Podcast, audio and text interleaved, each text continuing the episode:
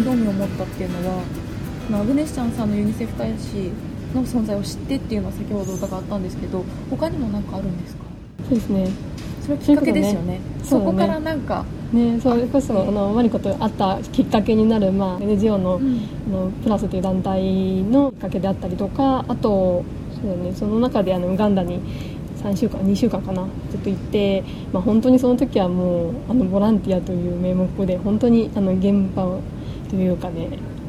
なんていうんでしょう交流会？交流という形で行ったっていう形なんだけども、うん、そこで。いつ行ったんですか？それは、ね、2010年なので19年前9年前、うん、2010年は大学生のそうですね大学2年生かな。うん、3年生か。の時に。ウガンダ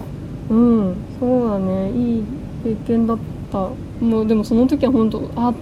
楽し楽しいと言って表現変かもしれないけども、うんうん、あの子供たちと一緒に、えーと、学校の作るの手伝いだったんだけども学校作りの手伝いやってあとは楽しかったななんか一緒に子供たちと作れて楽しかったなということとかあと HIV の陽性の方の団体にお邪魔して、まあ、その人たちがどうやって生計を立てているか、うん、もしくはあの啓発活動をしているかっていうところもお話聞かせてもらう機会があったりしてもう本当に日本との生活との違いっていうところとかもうでもそこでちょっと一番最初に思ったのはすごいポジティブにあの生活されてるなっていうところを一番に感じますね。本当に力強くてもちろんパッと見たらわからないんだけどもその逆境にも負けないところで生活してるっていうところでは本当に自分の思い描いたその途上国っていうのはもう覆される。もう本当に2週間だからね本当に表面しか見れてないんだろうなっていうのはすごい思うんだけども。っていう感じでしたね。その後に青年海外協力隊とか MSF とかを挟んでから大学院とかじゃなくてそうですね。なんかインパクトが強かったらあもう一回行きたい青年海外協力隊っていうのがあるんだ、うん、応募してみようとか、うん。ね、国境なき師団そういうのにはねねそうなこの時ちょっとその、まあ、病院で働いてた時なんか私3年ぐらいで多分辞めるんだろうなっていうのを若干思いながら、まあ、その後どうしようかなっていうのもあったんだけど、うん、なんか意外にやってみたら楽しいぞみたいなのもあったのとなんかその日本における命の格差っていうところもなんか目の当たりにしてあちょっと日本もちょっと知りたいかなっていう気持ちもあって仕事もしたいなっていうところで、まあ、ちょっと踏み出せなかったなっていうところもあり、うん、私なんかこう途上国こうなんじゃないかと思って西アフリカ行って。うん2年過ごして、うん、なんか自分が思ってたよりみんなすごいハッピーに暮らしてるというか、うん、なんか日本だとすごい貧しいとか、うん、暑い苦しいみたいなイメージが強かったけど、実際自分が見たのはもっと明るい世界で、むしろなんかそういう NGO とかが入っていく必要ってどれぐらいあるんだろうとかどんなことをする必要があるんだろうって思って逆に疑問につながって、結構迷いが生まれた気がするんですよ、そういうのもありました？そういうのはそういうの本当にまさにそんな感じでちょっと本当2年と2週間ちょっと全然比べられないんだけども、うん、まあ、ちょっとそのねあみんなポジティブだなっていうそそれこそね、うん、そう今までの覆るようななんかここにわざわざ入っていくその周りから入っていくのって何かなっていう疑問が、うん、まあ、2週間だから本当に何も言えないかなって思う。でもそれこそちょっとその保健師の話に戻るんだけども、うん、その時に経済格差による命の格差っていう形で目の当たりにして日本でこうやってあんま言葉よくないけどもあの格差って生まれてくんだろうなっていうのをちょっと目の当たりにしたのをきっかけになんだろうな。あんま途上国って言い方もあんま好きじゃないけどその、低中所得国の方のその2週間の経験ってやっぱりその表面しか見えてなくてなんていうの長い目で見た時のやっぱり健康だとか機会の格差が広がっていくのはその学生の時は思い描けなかったなっていうのはちょっと働いてから思って。でもねもうちょっと,、まあ、ちょっとまたも戻ったじゃないけども、うん、そういうところも見れたらいいなっていうのもあって、まあ、留学もしてますね。なんかもやもやっとはしたけどもやっぱり、興味があるというか、うんうん、この分野も必要だなってこう感じてて仕事してたらやっぱり行こうっていうか、もうちょっとこう先のキャリアも考えてみたいなっていう。そうちょっとね、いろんな葛藤がそうだね。葛藤があるあるよね。なんかね日本もやりたいし、うん、あのまあ、周りも見たいし周りにも貢献できるようになりたいしみたいなちょっとね2つが今同時に進んでる感じかなっていうのは若干あって、うん、そうなんで国を選ぶのって言われた時に確かになって思っちゃう部分もあったり、うん、うん、それ格差っていうことを考えるとどこの国にもあったりするから、ね。うん。そうなんだよね、うんそれこそあの留学来て思ったのはあのあのアフリカからか来る方とかまあアジアアジアから来る方とかいっぱい見る中でみんな能力めっちゃ高いみたいなね。うん。もう本当にこの人たちが国にいたらいい国作っていけるなんていう人たちがやっぱ集まってきて本当にリーダーになってほしいなこの人たちにみたいなって思うとねさらに、まあ、ちょっと自分の立ち位置みたいなのが若干分かんなくなっちゃうかなっていうのもあったり。もっとなんかできることを増やした時に増やしていかないといけないというか、うん。磨いていかないといけないし、その中で何かできることがあったらいいなみたいな。そうだね。そう。なんか本当にまあ来たのにまだちょっとどっちつかずな今でも本当にこの1年で、まあ、インターナショナルヘルスってところに疲れたのは良かったかなと。思ってますそのうん NGO の変わらせてもらったこととあともう一つブラジルにもちょっと2週間ぐらい行ってあそうだったんですか？そうそれもちょっと学生時代なんだけどへもー。その巡回診療っていう形で看護師っていう立場まあその時看護師じゃないんだけどもの補佐っていう形で、日系の人たちの対象に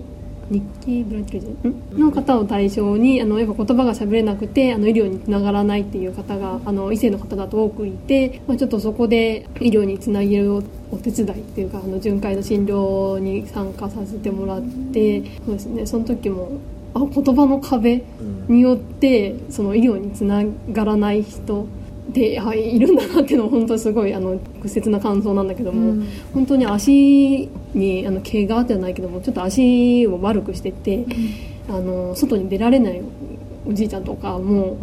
まあ、ちょっとその言葉の面であったりとか、まあ、あといろんな地域の中でのその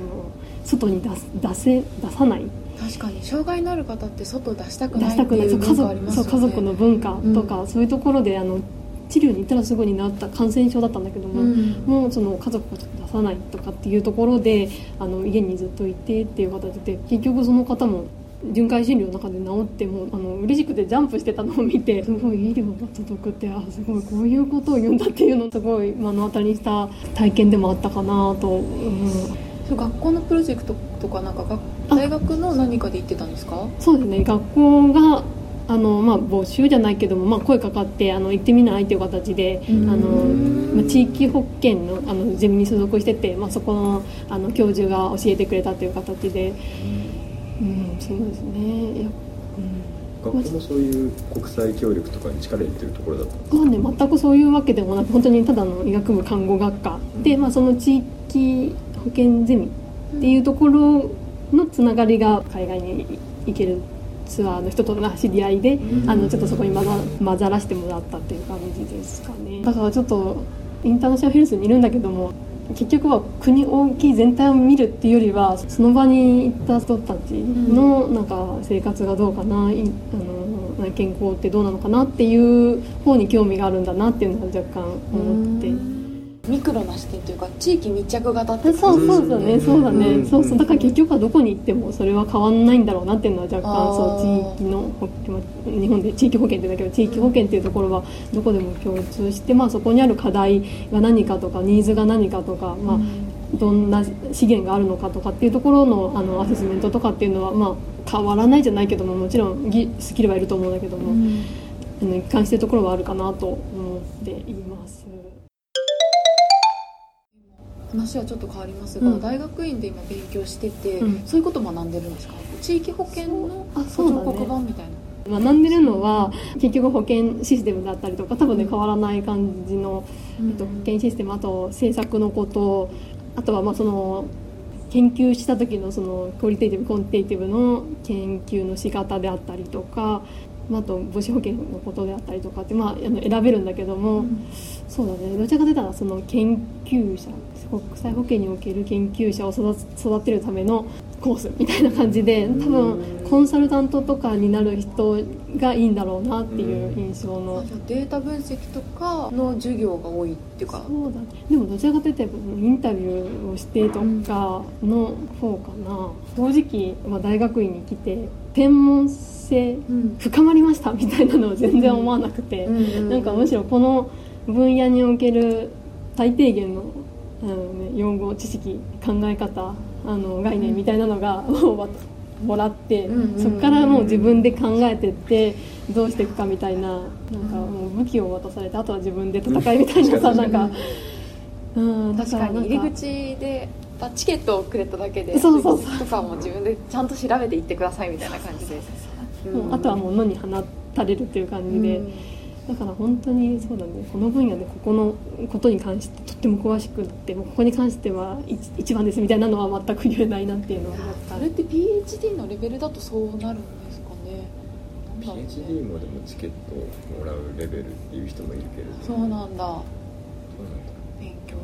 続けないと。いけないそうなんですよね。学位があるからどうかっていう問題じゃでもないかないんだよね本当にそそれこそね現場で出てどんどんとやってってっていう方がもう本当に多うん。分実践的な身につくのは早いんだろうなってでもここで、ま、あの学問的に学んでうん。の体系を知るっていうのはすごい大事だなって思うし。そうですよね。コンサルとかで働くとなるとそういうプロジェクトの最初のベースラインの調査とか、うん。アセスメントとかしないといけないのかなと思う、そうなるといろんなデータ収集とか、うん。インタビューとか必要になるから、でそれをじゃあ仕事始めてから習えるかって言ったら、うん。そういうのをね持ってる人に入ってほしいって思ってるようなところが多いから、で考えると必要してくるね、き基礎知識みたいなね、うん。本当に。イイギリスの大学院って1年じゃないですか、うん。うんでアメリカとか日本は2年じゃないですか、うんうん。結構きつきつですか？それとももうちょっともう1年勉強したらもっと深まるのかなっていうのがもう1年でもうチケットだから。うん。お腹いっぱいっていう感じですか？どどんな感じですか、もうきつきつきつきつきつきつえっとできれば2年でやりたかった、2年でやりいやでも1年だな。難しいところだけども、うん。どうなんだろうね。この,、まあ、あのそのお金の面とか考えずに？うん、考えずに。考えずに？そうだね。そうだね。確かに。そう難しい質問だけども 確かにちょっとその研究者っていうところでもう本当に研究職になっていくっていう面だと全然これじゃ足りないなっていうのはうん。実際あってもうもしこの卒業して研究者になりますかって言ったら全然なれなれないというかねあれなんだからなんかちょっと研究者方面のキャリアを積んでいくにあたってはあ2年みっちりやりたいなっていうのはあったりその、まあ、言い方おかしいけどそのちょっと修士のキャリアが必要でまずある程度の基礎知識が必要ちょっと学びたいっていうところではあのイギリスもうお腹いっぱい感は若干あるかなと、新米さんはどんな感じで。うん、どんな感私じですか、まあ、それを使って今後のキャリアとしてどういうふうにやっぱ位置づけるかっていうのがあって、研究者になりたいならもっと勉強した方がいいしもっともっと学ぶことがあるけど私はどっちかっていうと職務経歴も薄いので次は働きたいなって思うし、現場見たいなと思うしどちらかというと私はキャリアチェンジとしてこの留学を位置づけているから、1年で一応もう仕事ももらえたので1年でいいかなっていうその自分の目標達成のためには、この留学1年でそれが達成できたってことを考えると1年でよかったのかなとは思ってる。翔太さんどうですか？僕的には2年あった方がじっくり派なので、エンうん。エンジンかかるのすごい遅い人間なので、うん。うん。言語の壁もあかなり大きいので深く学びたいんだったら時間かけた方が自分には合うのかなっては、うん。ただお金と時間をロスしないやっぱ現場自分現場主義の人間なので、現場にすぐ戻りたいっていう気持ちの方が強いので今は1年でいいかな。結論1年はちょっと研究者としてでは確かにね。短すぎるかな。やっぱり入り口ぐらいだよねっていうのは合意が取れましたね、なんか留学してて感じることとか思うことってありますか、今だけどもうまずはもうあの語学力が、うん。もう私本当に英語はそんなに好きじゃなかった。国語もそんなに得意じゃなかった。あ理系だって言って理系の分野を進んで高校から、まあ、自分興味あるといえども、うん。ちょっと英語にそんなに関わる機会もなく来てあのな長期の留学とかもしたことなく、まあ、家もそんなに裕福でもなく、ん。国公立で来てみたいな形での中だったので、まあ、ちょっと語学の面ではそう苦労した面があったかなと思いますね。本当に英語に社会人になってからあ必要だわって思い始めてやり始めたのが大きいかなと思うそうですね。働きながらでもやりたい留学も考えたいなっていうのが芽生えてきた時に、まあ、もう一回始めたっていうのが大きいですかあじゃあ実ね際どれぐらい準備されてたんですか、うん。留学行くまでって、2年ぐらい、うん。でも仕事しながらだと結構大変ですよね、うん。土日にやってたとそうですねでも平日も含めながら土日も含め、うん、塾とか行ってました？塾もそうですね。行って周りから追い込む派で留学決めて、まあ、周りにも言って、うん、あ言ったんですか、ね、職場にも言ったんですか？あそうだね。職場にも言ってたかな。確か。あの結局推薦状をお願いするときに言ってとかっていう形で。じゃあ2年前からも言ってました？そうだね。それは1年前か。そうだね最初英語の勉強始めて、うん、そうね周りにちょっと固めてから始めたっていう形ですかね、うん、あとは文化の違いとか？ちょっと食生活。天気が一番あのねこっちでは。なんか天気でね気持ちが変わるってさ、そんなわけないじゃんって思うんだけども、それを感じた。夜の短さとか夜の長さ長さとか、日の当たらなさとか、いやそんなそんなね気分に関係ないっしょとか思ってたけど実際やっぱりその日が当たらない日が続いて時期的にも課題がいっぱい出てくる中でやっていかなきゃいけない初めてのことがいっぱいある中で天気ズドンみたいなのが若干あったかなっていうのは。1年で留学終わるとか、修士取れるっていうのはイギリスの特徴で、うん、それ以外の国で天気がもっといいとこで1年っていうと結構限られちゃいます。そうですね。他の国は考えられたんですか？オーストラリアとかカナダとかアメリカとかタイとか。タイとかね 有名だよね。タイしかもファミレースでね有名だし確かになんか私はあの知り合いの方同じコースに行ってた方がいてでその方の看護師でであのコンサルタントに移ったという方がいて、まあ、ちょっとその人の今までのキャリアと今後のキャリアを見てあそうかこういうキャリアの組み方があるんだっていうのを見て、まあ、ちょっとこのコースが自分に合うかなっていうのもあって、まあ、ちょっとそこであの今の大学決めたのもあったりしてなのでちょっとその他の国っていうよりはもうそこの大学のコースっていうところは最初に頭にはあったかなっていう決め方でしたね。うんこの方のキャリアを見て決めたってことはこの方みたいにコンサルタントの仕事がしたいっていう。その当時はね思ってたんだけど。ね今はねまたちょっとうん分かんない。どうなんだろうねという形で。それは留学行く前に変わったんですか？それとも行ってから変わった？ね行く前と行ってまあどっちもあるかなっていう感じだけども。そうだね。まあこれちょっと難しいところですね。キャリアのね話はね。本当に理想の話を言うと海外と日本とあの行き来でで国際保険に関われたらいいなって日本を拠点にしながらっていうのは思うんだけども、あとそのちょっと研究のところでも関われたらいいなとか現場も関われたらいいなとかもう本当にいいとこ取りじゃないけどもねいろんなところにちょっと関わっていきたいなっていうのはあるけど、まあ、そんな理想的なポジションは少ないわけでもうどんどんねそこに近づくために 頑張っていくきゃないかなと。今後のことは今今現在はどういうふうに考えてらっしゃるんですか？今現在は何個か選択肢はあの、アプライしていこうかなと思うんだけども、うんうん、コンサルタントも一つあったりとか、うん、あとは保健師に戻るっていうこともあったりとか、行政保健師行政保健師に戻ったりとか、あとちょっと狭きもんだけどその日本の厚生労働省とかで看護師職として取ってもらうところがあったりとかして、そこで働くとか結構パブリックセクターに近いそうだね。なりたいアカデミア。それこそあれだよね。シンクタンクで働く人もいたりするもんね、リサーチャーってなるとシンクタンクの方が近いですね。そうだよね。大学で働いてる人とかもね、いるかなとか。自分でお金持ってきて掴んできて、うん、そうだよね、プロジェクト決めて。決めて。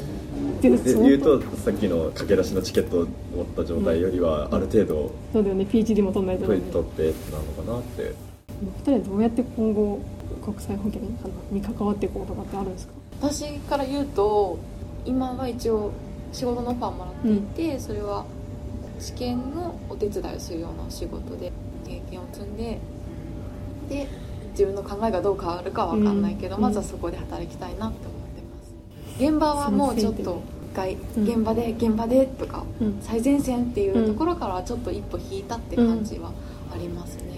本当にこの分野ってもう最前線じゃないここの間にいる人っていう言い方はおかしいけども、うん、がもう本当に活躍して最前線で働ける人たちがいるっていう形だから、うん、本当に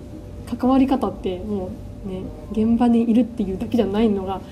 いっぱいあるんだなっていうのはとっても思うよね、うん、大きなシステムがねやっぱり。でもかっこいいというか目に剥ぎやすいのは最前線の人だったりしちゃうんですよね、だからこう入ってみないと気づけなかったこととかって、やっぱいろいろあったなってのを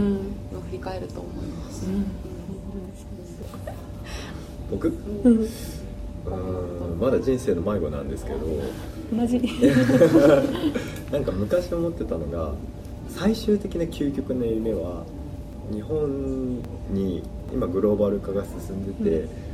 もう国境もすぐ越えられて感染症もすぐ入ってくる状態で今まで日本はすごい感染症なくて安全な国って言われてたのが多分危ない熱帯病とかもっとこれから増えていくんだろうなって思うのでそういう技術ヨーロッパとかアメリカはやっぱりその陸続きとかからの理由から危ない感染症に入ってきやすいのでそういうノウハウをよく知ってるんですね。だからそういうノウハウを持った国イギリスも含めてからそういう知識を技術を日本に逆輸入できたらいいなっていうのが究極の夢なので、うん、感染症の現場でいうともう最前線を見せてもらってきて、今はちょっと体系的に学ばせてもらってるので次はちょっと日本ベースで日本にもそういう技術が逆輸入できたらいいなっていうのが究極のちょっともやもやしてるんですけどまだあるからそれに今向かっていこうのかな。決まってるのは感染っていうところはもうそうですね。感染症に関わっていけたら幸せかな。って感じなのでちょっとグローバルパブリックヘルス系というよりはもう感染症私も夢を言うとやっぱりちょっと看護職としてやってきた中で看護職としての地位の向上じゃないけどもっていうところには関われたらいいなっていうのはすごい思っててやっぱりここに来てもやっぱりあの他の国の人からの話聞いてもやっぱり看護師って大変だよね。すごいね。や、まあ、大変なのに何年間もやってたんだみたいな形で言われて、まあ、最初に来るのがあの大変だよねっていう言葉で、まあ、大変なんだけども素敵な仕事だよっていうのはすごいあって、まあ、それこそ今あのインターナショナルヘルスの分野でも人材不足っていうところでね医師が足りない看護師が足りないって言われてるところとかもやっぱり素敵な仕事なんだよ。で、まあ、だからちょっと環境面もあのよくしていこうというところも含めてあの貢献できたらいいなっていうのはすごい思ってますね。それこそ今いろんなアジアの国とかでは看護職が学位を持つ。であの看護師になる前と後のその教育をよくしていこうっていうことで、医療の質を上げていこうっていうところで編成をしているじゃないけどもっていう流れがあるのでなんかそういうところで日本が技術協力じゃないけどもあの知識を提供するっていうところで関わってるのを見るとねあそういうところで関われるのかなとも思ったりとか、うん、こっち来て思ったのはそのアフリカから来る医師の友達とか聞くとこっちで学んで国に帰るのかと思いきややっぱりこっちに残ってあの仕事をしたいとかこっちで仕事を探してちょっとにあの向こう自国に帰るのはまだかなっていう人もいてやっぱりその人がどんどん出てっちゃうせっかく育ててもやっぱりいいところいいところでもうその人たちが悪いって言ってるわけじゃないんだけども、やっぱりその国の状況であったりとかヘルスシステムにとどまらないところのなんかシステム作りが大事なんだろうなっていうのはすごい感じますよね。日本も足りてないですよね、お医者さんとか。ね足りてないね。看護師さんって足りてるんですか？看護師はねいっぱい人が出てきてるのでやっぱり問題ないのは。